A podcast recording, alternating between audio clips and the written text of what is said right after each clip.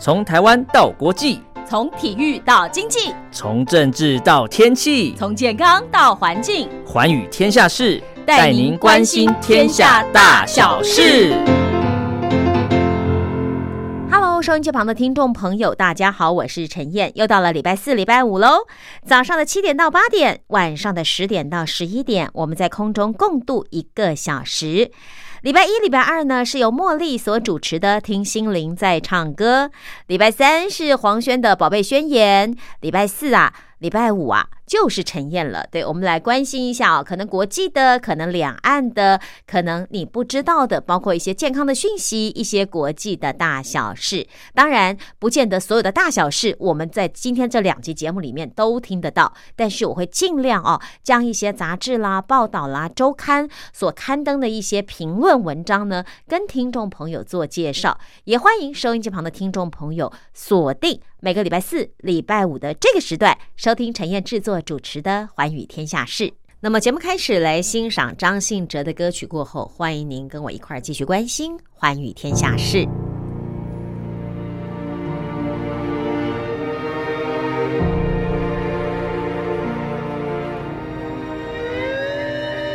Oh, such a clear cut case. The smile and the time and the place and the noise and the heat and the rush on that crowded street. And no escape from a fine romance.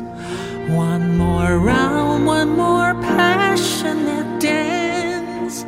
But our lives would change for good. I go back if only I could. A matter of love, the shattered affair, the scattering dreams, the clatter of loss, the truth of despair.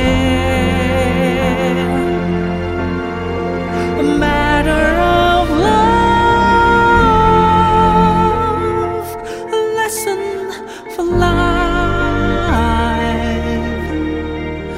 hurt that I caused as I watch you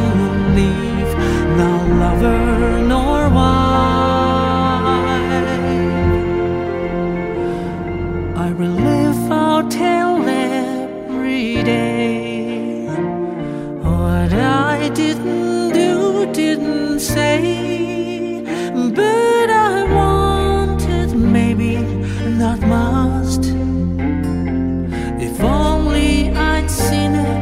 was just a matter of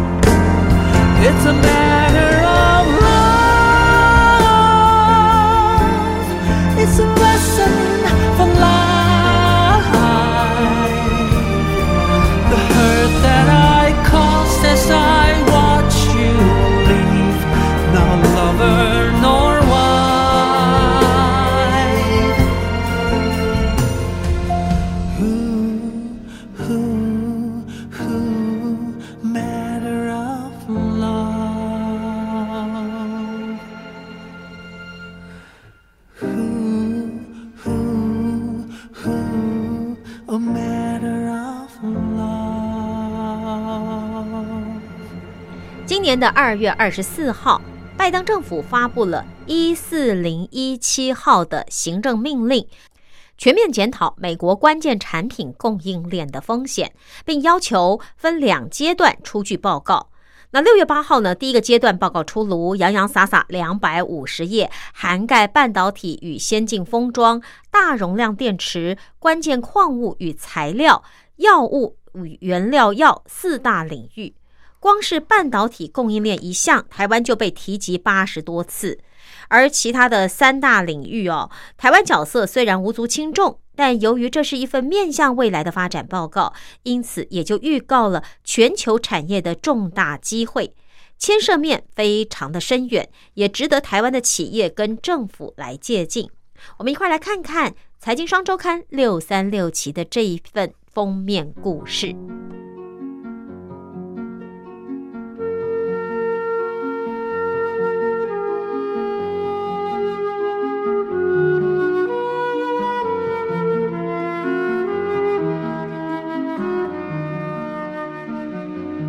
美国供应链安全报告解析了美国在四大领域的供应链风险，除了指出美国过度依赖进口的现状之外，也指出了两大历史共业。首先，问题就出在美国自己，因为过去几十年来，美国对制造业的投资不足，奖励政策失衡，甚至很少鼓励品质或长期生产力方面的投资。而企业则将劳动力视为需要控制的成本，并不是可投资的资产，导致中小企业的制造空心化。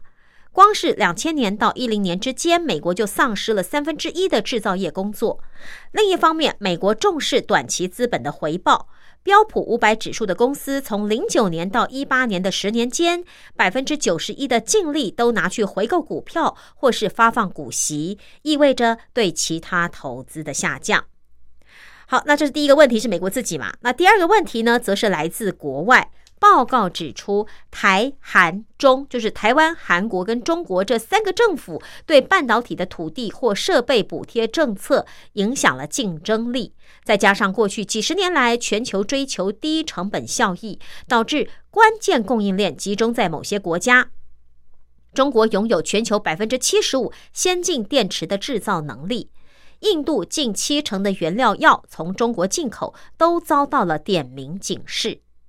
至于报告对四大供应链提出的改革方案，也有两点是共通的。这个第一点就是重申这两年喊得最响的美国制造政策，呼吁利用立法、奖励、培训人力的方式来重建美国自己的生产与创新能力。同时建议国会批准新的和扩大刺激措施，好比说投入五百亿美元支持建立新的供应链弹性计划，为先进电池提供一百七十亿美元贷款等等。另外，也要利用政府购买者与投资者的角色，重新塑造关键产品的市场。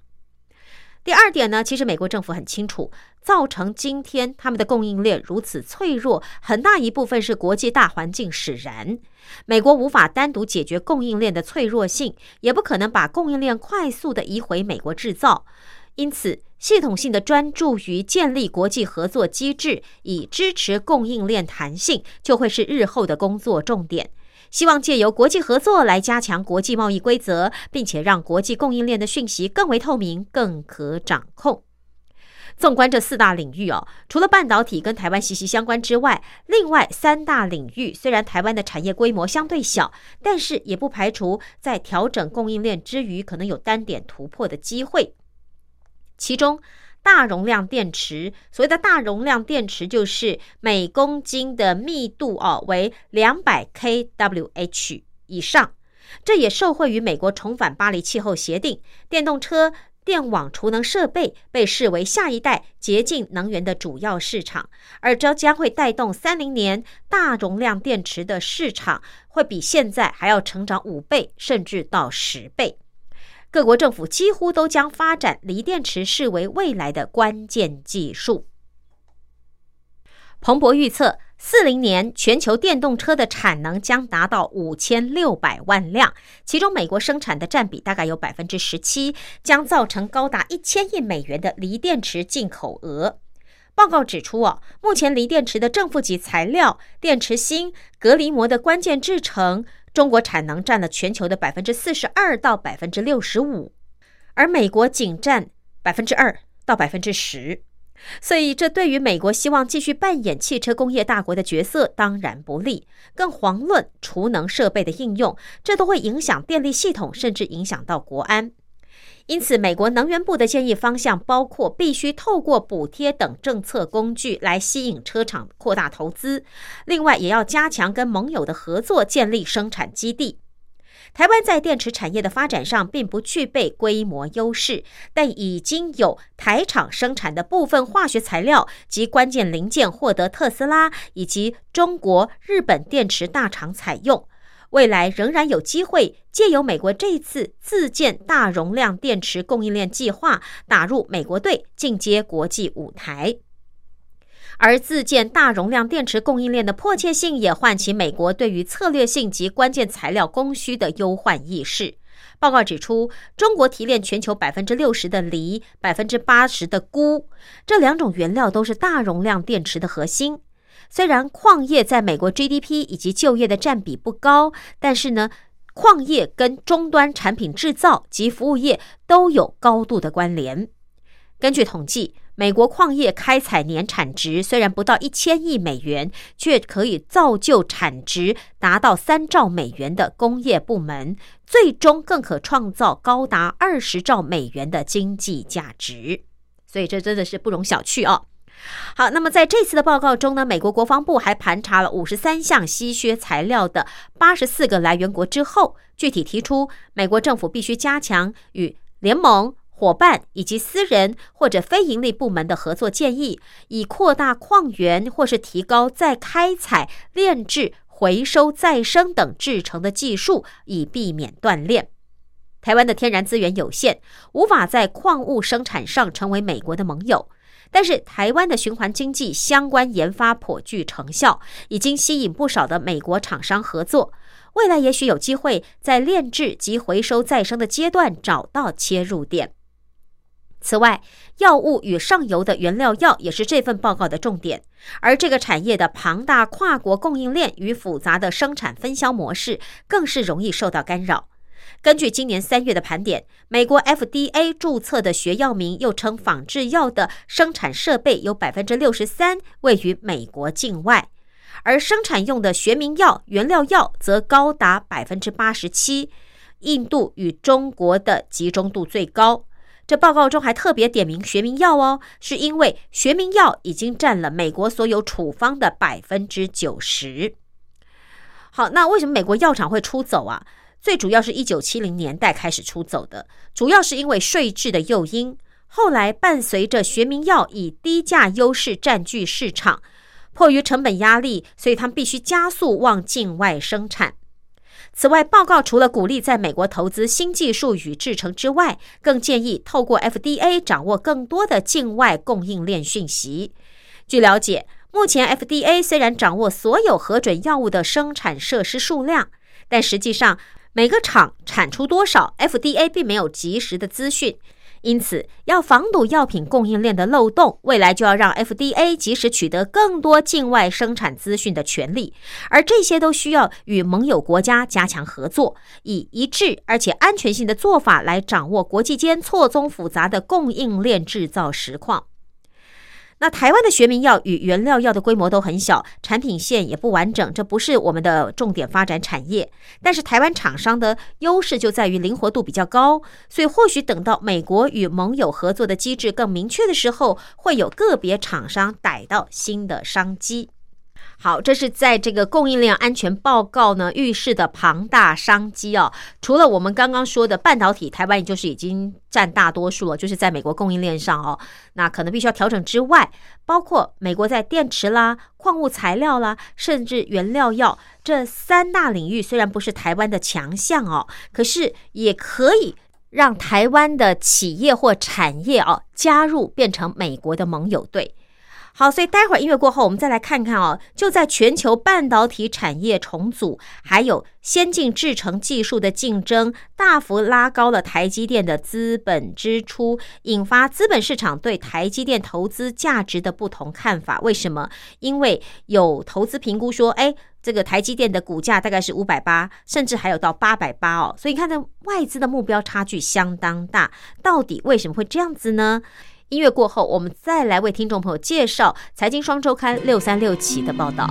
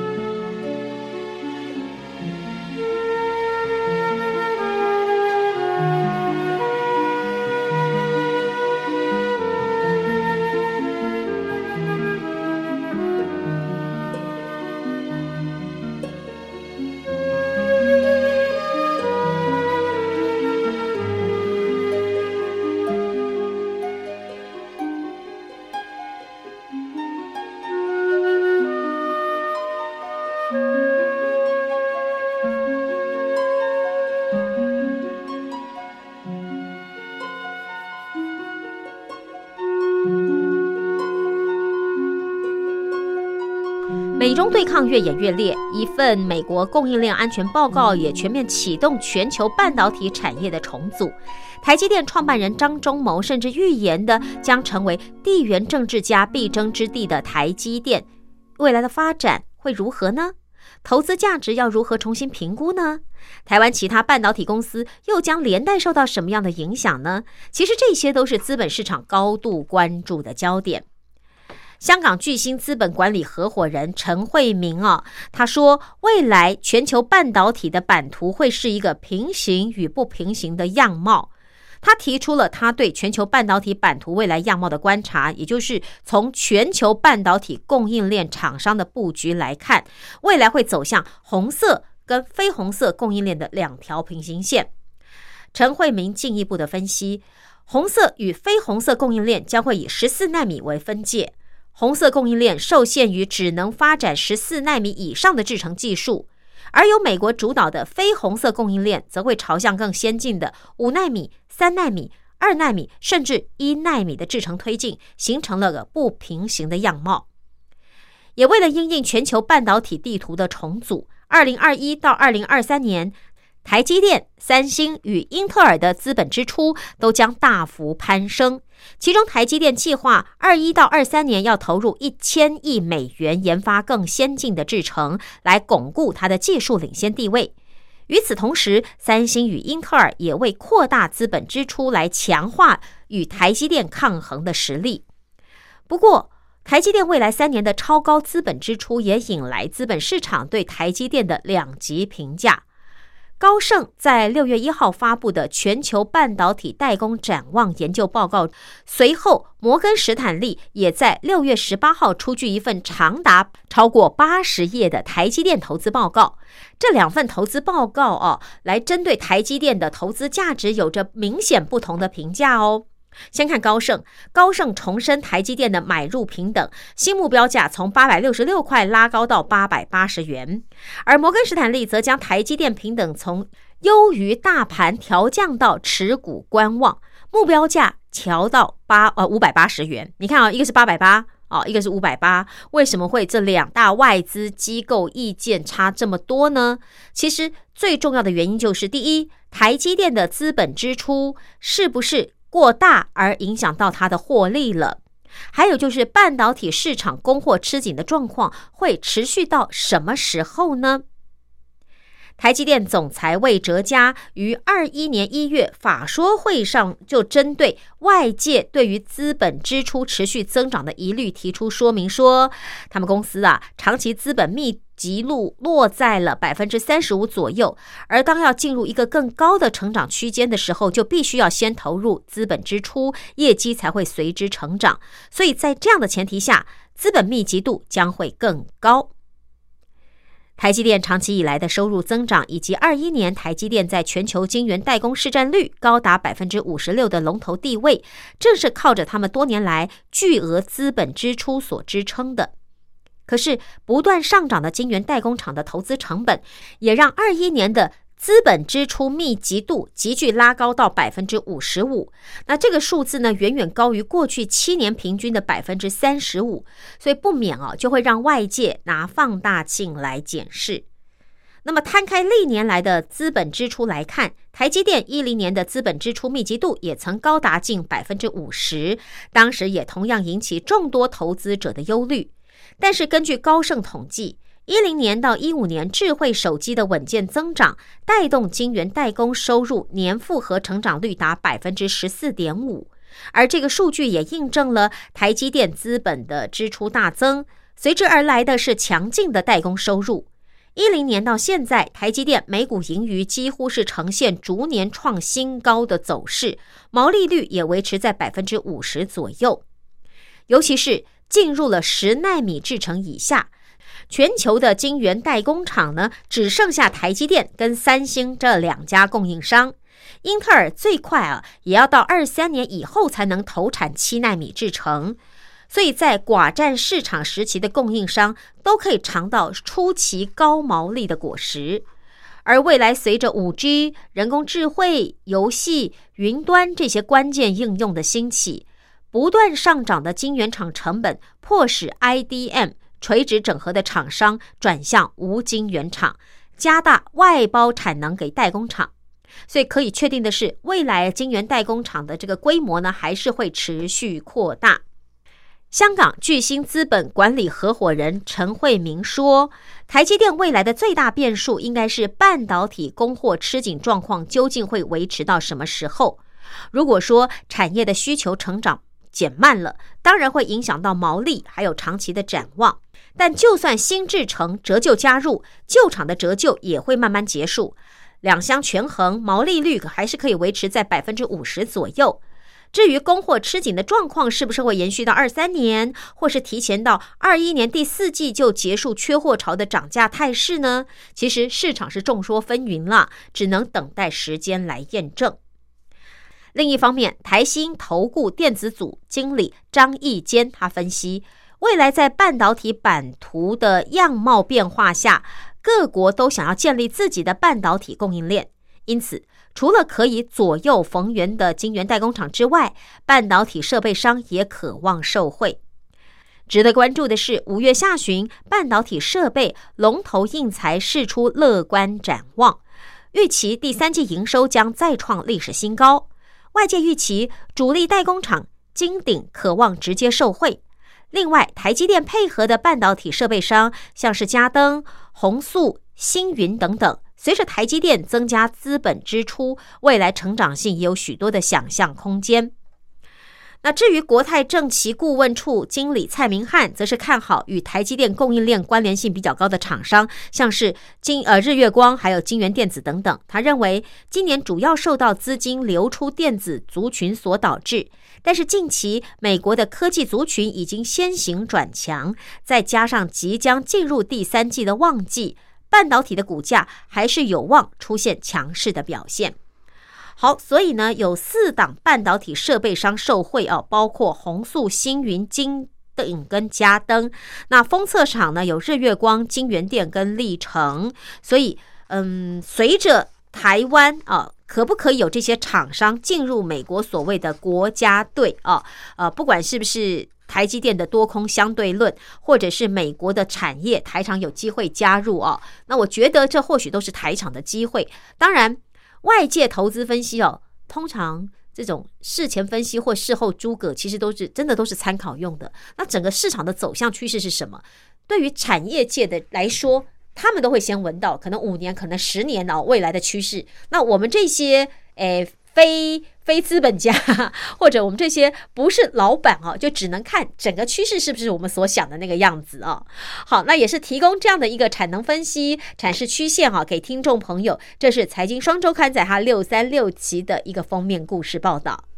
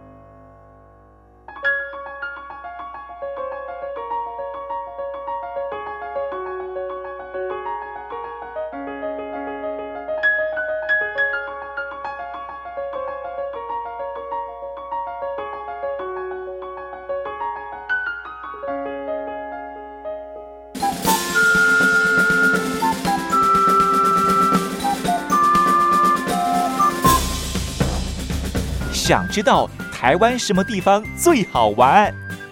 想知道台湾什么美食最好吃？想知道两岸发生了什么大事吗？您想要的我们都有。收听光华之声，丰富您的人生。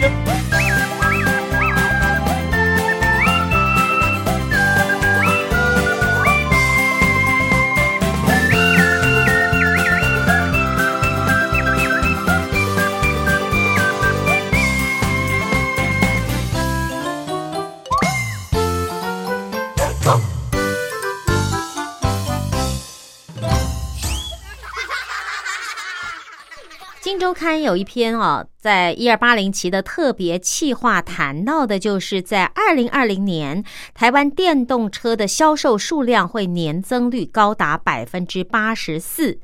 应运而生的充电桩市场也将逐步起飞，全台充电桩的数量可望十倍成长，而台湾充电桩的生态圈也会蓬勃发展。我们来看看。未来十年，台湾充电桩的战国时代来临。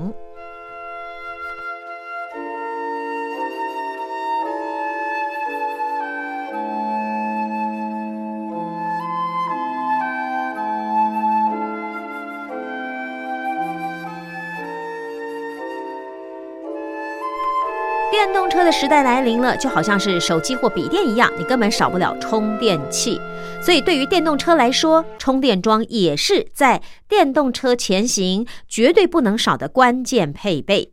当全球电动车以销售量年增百分之四十，一年卖出超过三百万辆的成长动能起飞的时候，充电桩也势必要跟着电动车的脚步同步成长。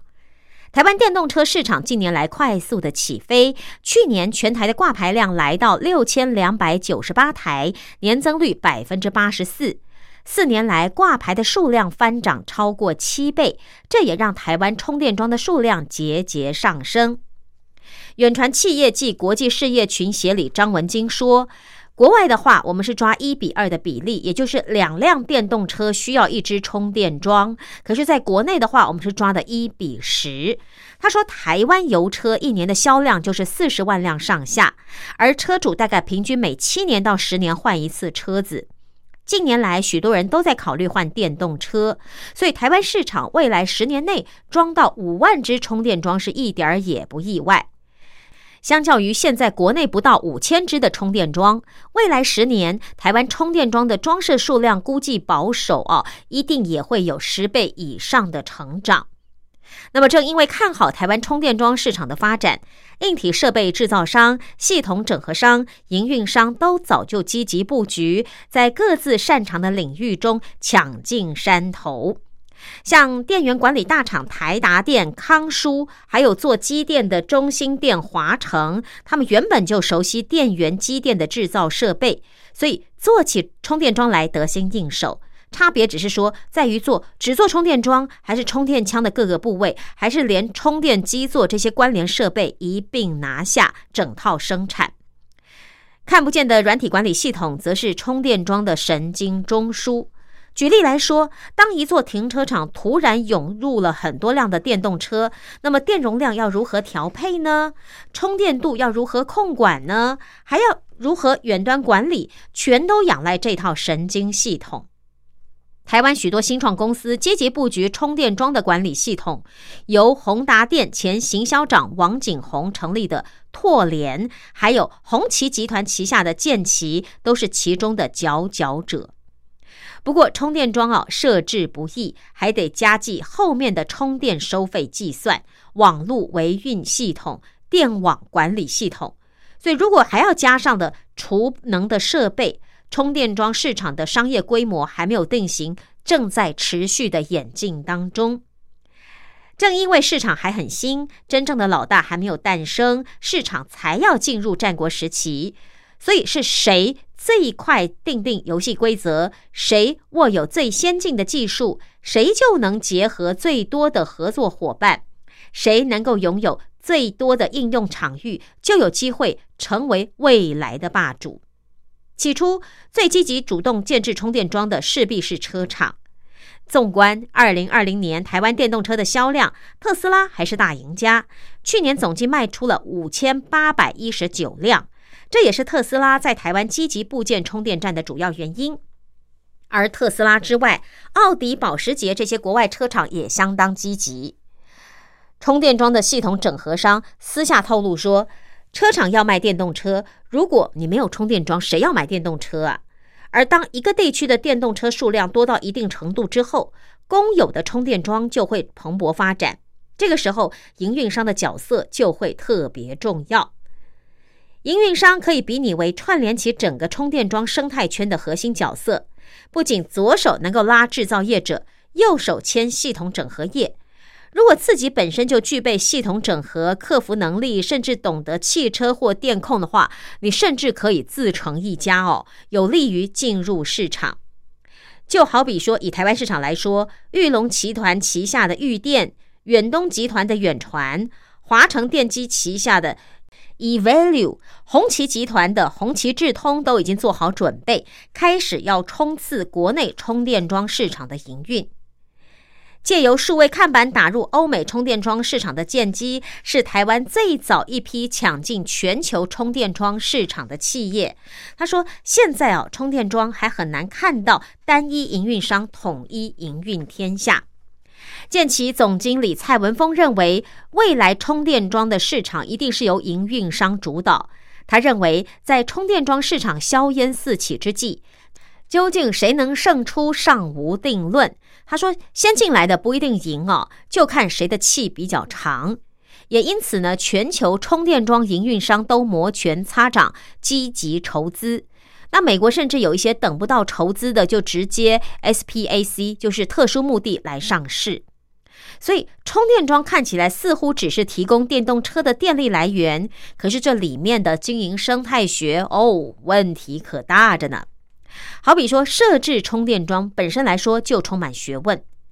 一般来说，充电桩可以采用两类电流。那直流电的优点是快速充电，只要充电二十分钟就可以行驶一百到一百三十五公里左右，就是可以从台北开到苗栗的距离哦。那另外一类是采交流电，你充电一个小时可以行驶三到三十三公里不等，虽然行驶的距离不长。但如果车主不赶时间，可以利用离峰的时间充电，电费就相对省钱。那你看，这似乎两种非常简单的设计，其实背后的工程却明显不同。张文金说，市中心的快充站不仅要改电力回路，还要计入土地的成本，这让一支直流电的充电桩设置成本超过百万元。而且快充成本将来看啊，真的非常高昂。相对来说，所谓的慢充充电桩，因为采用的现有的电力回路，你不算后面的软体系统，所以它的基本成本呢，只要几万块而已。好，除了这个成本有差之外，再来就是你要在哪儿设置，如何设置，它也是一门学问。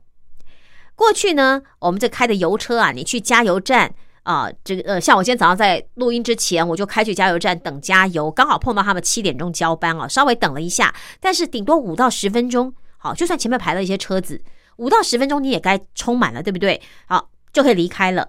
可是红旗集团旗下投入交通事业已经十八年的红旗智通总经理尤明峰就说。电动车充电的是需要时间的，所以哦，这个不是说你去充电充了就走，十分钟就走，不一样。也因此设置充电车呃电动车充电的场域啊，跟加油站的设置就不一样了。以台湾来说，充电桩通常设置在市府办公大楼、百货商场的周围。那这当中呢，百货商场的态度最积极，因为他们将充电桩视为争取客户多停留一点时间的重要工具。商研院人工智慧服务综合研究所的所长范慧仪就解释：，我们都知道，便利商店前几年做了一大波店面改装，还特地设置了座位区，因为。客人在便利商店每停留十分钟，平均会增加十二元左右的额外消费。所以，如果能够让客人因为电动车充电啊而多停留一点时间，百货商场当然是最开心的。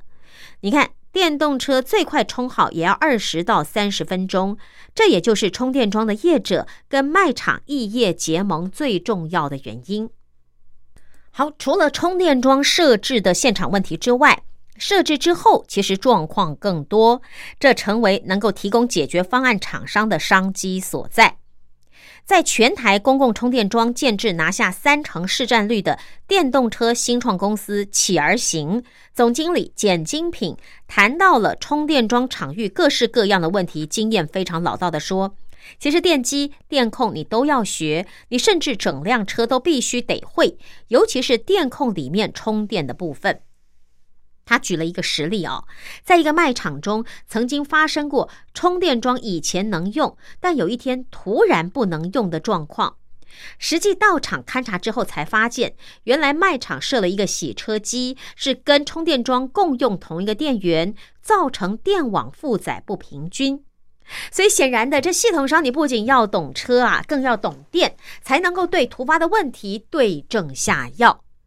此外，如何计价计费也是学问。目前台湾已经有裕电、远传、Evalue 三家营运商开始经营充电桩的市场。以裕电经营的 Yes 来电充电站的计价方式来看，啊，七 k 瓦哦就来充电，每分钟收费一块钱，大概就是每公里的成本一点五块。以特斯拉来说，一度电的充电费用大概是七到十二块不等，一度电可以跑五公里。所以，同样一辆车之所以会有不同的计费方式，主要是因为停车充电的地点不同。那除了电力回路要改，停车的土地也要成本，所以这就跟停车场收费机制是类似的。市中心黄金地段的充电车位啊，停车成本一定会比郊区来得高，所以这也是未来收费机制的发展趋势。只不过，充电桩的市场发展虽然好，但是目前呢，台湾疫情还没有停歇嘛，电动车抢用充电桩的情况也因为。都在家工作比较多，所以呢就比较不容易发生。台湾停车业者、充电桩营运商就私下透露，本来都已经要签约部件喽。当疫情一来的时候，哇，所有的部署啊，很多都暂停了。红旗智通总经理尤明峰说，这一两年台湾充电桩的市场百家争鸣，但现在遇到疫情的影响，本来下半年要推的这些业务，可能要到明年下半年才会蓬勃发展。疫情虽然带来短期的干扰，但长线趋势不变。尤其是伴随着全球电动车市场的扩张，充电桩的未来还是相当可期。对台厂来说，也有参与国际杯的机会。国际的研调机构呢，就预估说，未来二十年全球充电桩设施会更加的快速起飞。二零四零年的时候，全球充电桩的数量将来到三点零九亿只。其中，光是家用的充电桩就有二点七亿只，公共充电桩、办公大楼设置的充电桩数量分别是两千四百万只跟一千两百万只，而供给巴士与货车使用的充电桩则会有四百万只。未来二十年，全球光是安装这些设备的投资金额就高达五千八百九十亿美元，折合新台币大概有十六点四二兆元。商研院人工智慧服务综合研究所的所长范慧仪就说：“台湾的厂商的确有机会进入国际市场，不过呢，台湾厂商会先满足本地的需求，再往国外去。”而他的这一句话也就点出了台湾充电桩供应链的发展动向。很显然的，全球减碳近零趋势成为电动车发展的一大推手，充电桩自然也不落后。在可预见的未来，充电桩将处处存在，成为生活中不可少的关键必需品。而供应链中，谁有智慧早早抢进，也为未来二十年的成长扎下了最好的根基。好，所以呢，我们在这个讲到电动车的充电桩之后，音乐过后，我们再来看看一家实收资本额不到七千万的新创公司，却能够夺得台湾充电桩的高市占率。到底是怎么回事儿呢？音乐过后，我们再来介绍。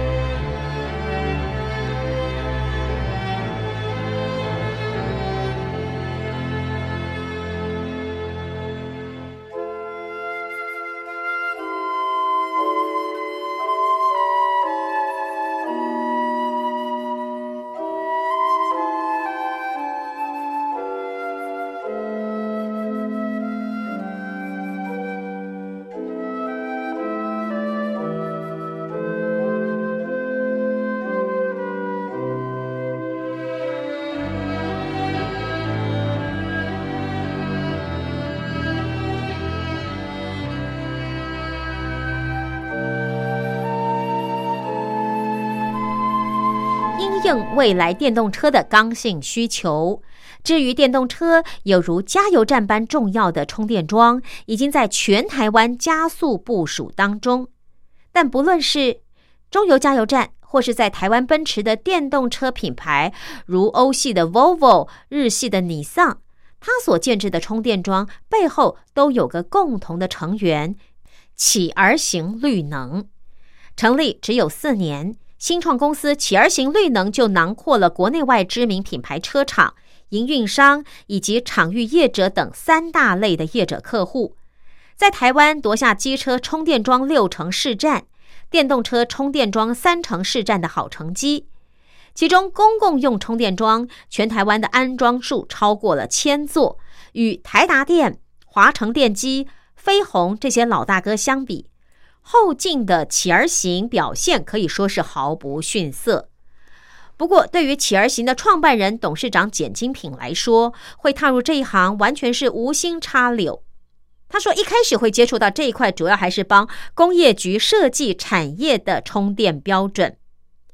毕业自北科大能源研究所的简金品，二十多年前进入工研院担任研究员的时候，就投入了电动车三电系统、电机、电控、电池的研发。之后更从三电系统一路做进充电桩，并参与国家充电标准规格设立。”他语带自信地说：“我们是全台湾做充电系统最久的团队，在工研院做了十五年之久。简精品在工研院十多年间研发出不少的独门技术，其中最特别的就是非均流电充电技术。这可以大幅缩短电动车、电动机车的充电时间，同时保护场域用电量过载的安全，也吸引了许多厂商来寄转。”但是电动车的技术发展哦日新月异，技转已经没有办法满足企业的需求。简金品说，他们会觉得不需要技术，需要的是产品。所以二零一七年，他觉得已经有能力供应产品的简金品决定出来创业。企而行刚成立的时候，资本额只有一千多万，而竞争者却是赫赫有名的，包括像台湾电子大厂。所以你想要以小博大哦，策略必须要灵活。简金品就说，他一开始就把公司定位在研发，走 ODM，就是委托设计代工，做出白牌的产品给别人贴牌、刻制化，所以他成功做出了哦跟其他产品公司的区隔。简金品形容企而行的模式有一点像是车厂的伴读书童。他举例，通常啊，车厂开案给企而行，合作关系就会维持三到五年，不会改变。双方可以说是相互学习成长的关系。那目前为止，企而行已经设计出了二三十种不同的充电桩供客户挑选，而制造部分则交由策略合作对象负责。好比股东乔威科技就是他的合作之一。乔威科技发言人杨丹纯表示，乔威提供电源控应器来做搭配，厂内也有一条是跟企儿行合作的电动桩生产线。企儿行能够发挥伴读的功能，与客户沟通无碍，这是它的一大优势。简精品分析说，影响充电效能的因素不仅仅是车子、电动桩以及场域，还需要仰赖技术与经验，才能做出比较好的判断。一般做电源的公司不会了解电动车充电，一旦有状况是卡在车辆啦，还是马达啦，或者是电池啦，甚至是电网的问题啦。他举例哦，一个充电桩的用电量可能需要四十安培，但是一个营业场所可能就只有一两百安培的容量，所以你一旦安装两三根，可能就超过了哦这个营业场所的容量，所以要如何管控跟保护是很重要的。光是如何让电源、电网、电池相互沟通，都有很大的学问。简精品有二十年的经验，自然非常懂得其中的一些美美嘎嘎哦，所以他就可以超越其他以工业规格起家的同业。而企而行也因此虏获了不少客户，尤其是属于验证期较长的车厂，从台系车厂玉龙、光阳啊，中系的车厂吉利，乃至于欧美的车厂 Volvo，只要你想在台湾建制充电桩，第一时间都找上企而行。此外，玉电能源、远传这些营运商也是企而行的客户。简金品还说啊，台湾不少新建案内的停车场用的也是企而行的产品。而近年来，企而行的营收稳健成长，去年就已经突破了一亿的水准。今年将进军电动巴士，并且与裕能电源携手进军机械式停车位的充电桩市场。此外，今年也将跨出海外，瞄准欧洲、东南亚、美国这六国来拓展它的市场。简金平表示，五年前大家讲电动车要起来了，还停留在梦想的阶段。可是现在呢，电动车真的逐步进入你我的生活当中，而随着梦想成为真实，也意味着市场逐渐成熟，企而行的未来更加值得期待喽。工研院孵出的这颗新创明星，企而行拥有了台湾三成的市占率。练功二十年，让欧美日的大车厂在台湾想要设置电动桩，都会先找到它。这一家实收资本额不到七千万元的七呃这个新创公司，却能够夺得台湾充电桩的高市占率。真的，这个秘密就在于公司创办人所带领的团队当中，是由工研院出来的。好，再来呢，我们来看看哦，靠着光电挺车电，玉电如何转亏为盈，稳坐充电桩的龙头，撑过八年的亏损，真的是不简单。我们来在音乐过后看看对于玉殿的介绍。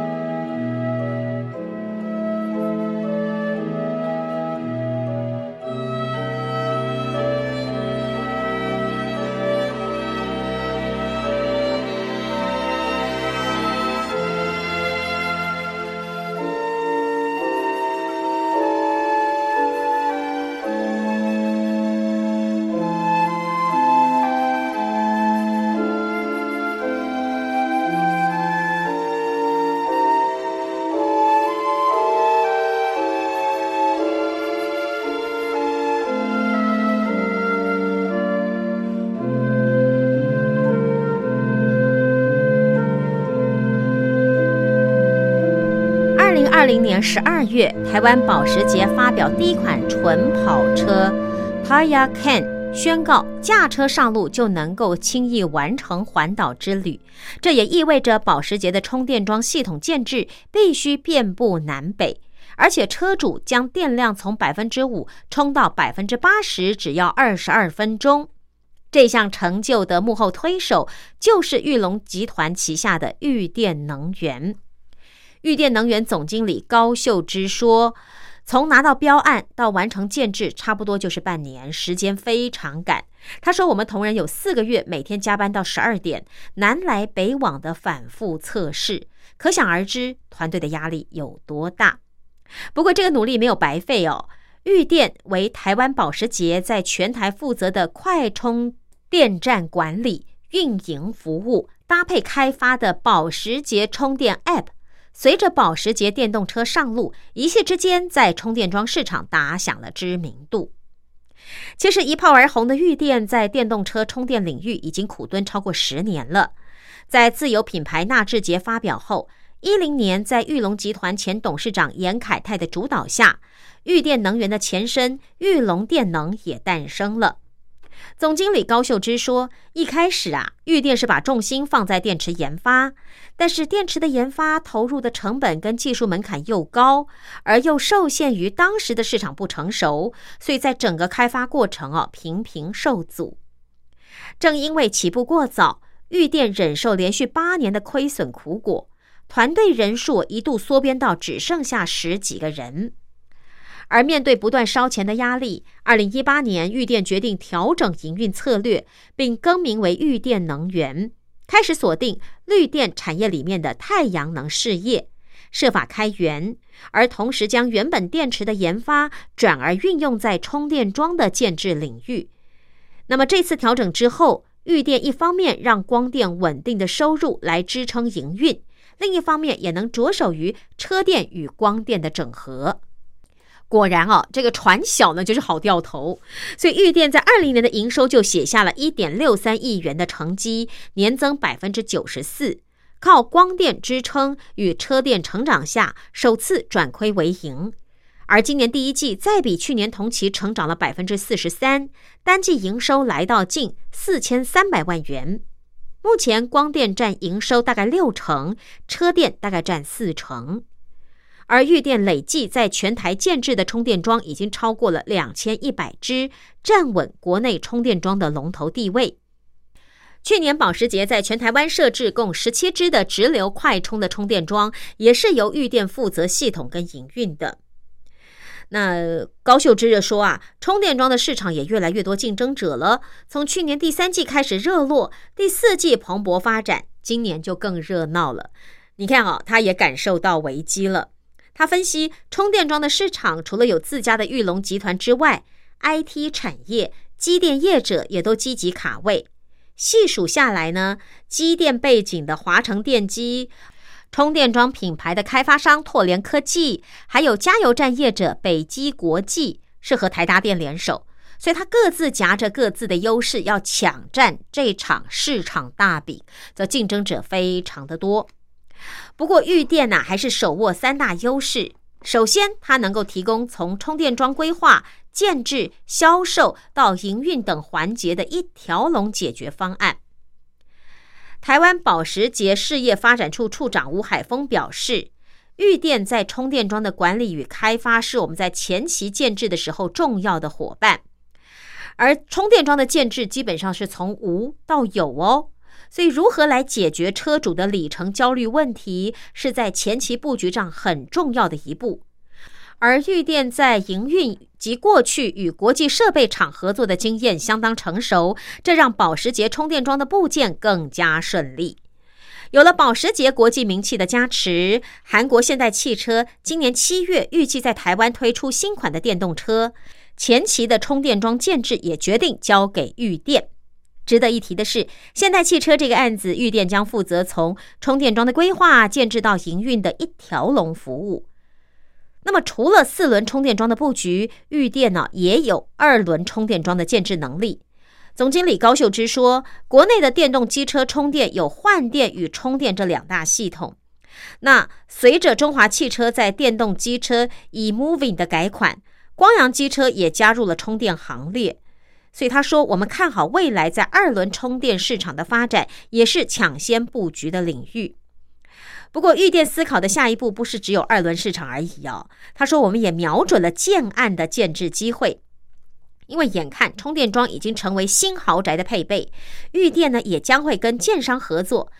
看好将是未来一大的成长动能。不仅如此，玉电呢也开始思考储能市场的机会。因为转型之后啊，玉电也具备光电技术的基础，所以怎么样将绿电充电桩透过储能的方式进行结合，这也是玉电思考的方向。高秀芝是用脱胎换骨来形容玉电这三年的转变，从连年亏损缩编到十几个人的团队，到现在扩增到六十多人的组织，玉电的企图心显而易见。但是，如何在百家争鸣的市场抢先占下这个市占率，拿下话语权？相信啊，这是产业之间的竞争焦点。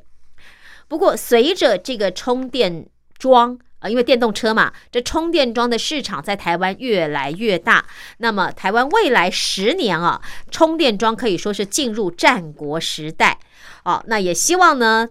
在台湾充电桩的生态圈蓬勃发展的同时，不管是设计制造商、系统整合商，还是营运商，都能够建制好台湾的系统。当然，同时也可以放眼国际。而你看，有一些厂商，欧美车厂，他们也开始在台湾找一些充电桩的设置商。当然是先把台湾的充电桩盖好。那如果有机会跟国际车厂合作，未来其他国家的发展也不是不可能的哦。OK，这个是《金周刊》一二八零期的特别企划。未来十年，台湾设置充电桩的数量会高速成长，也千万不要错过这个商机。今天谈到了台厂的机会，也谈到了充电桩进入战国时代哦。提供这样的资讯给您，希望您喜欢。我是陈燕，下周见，拜拜。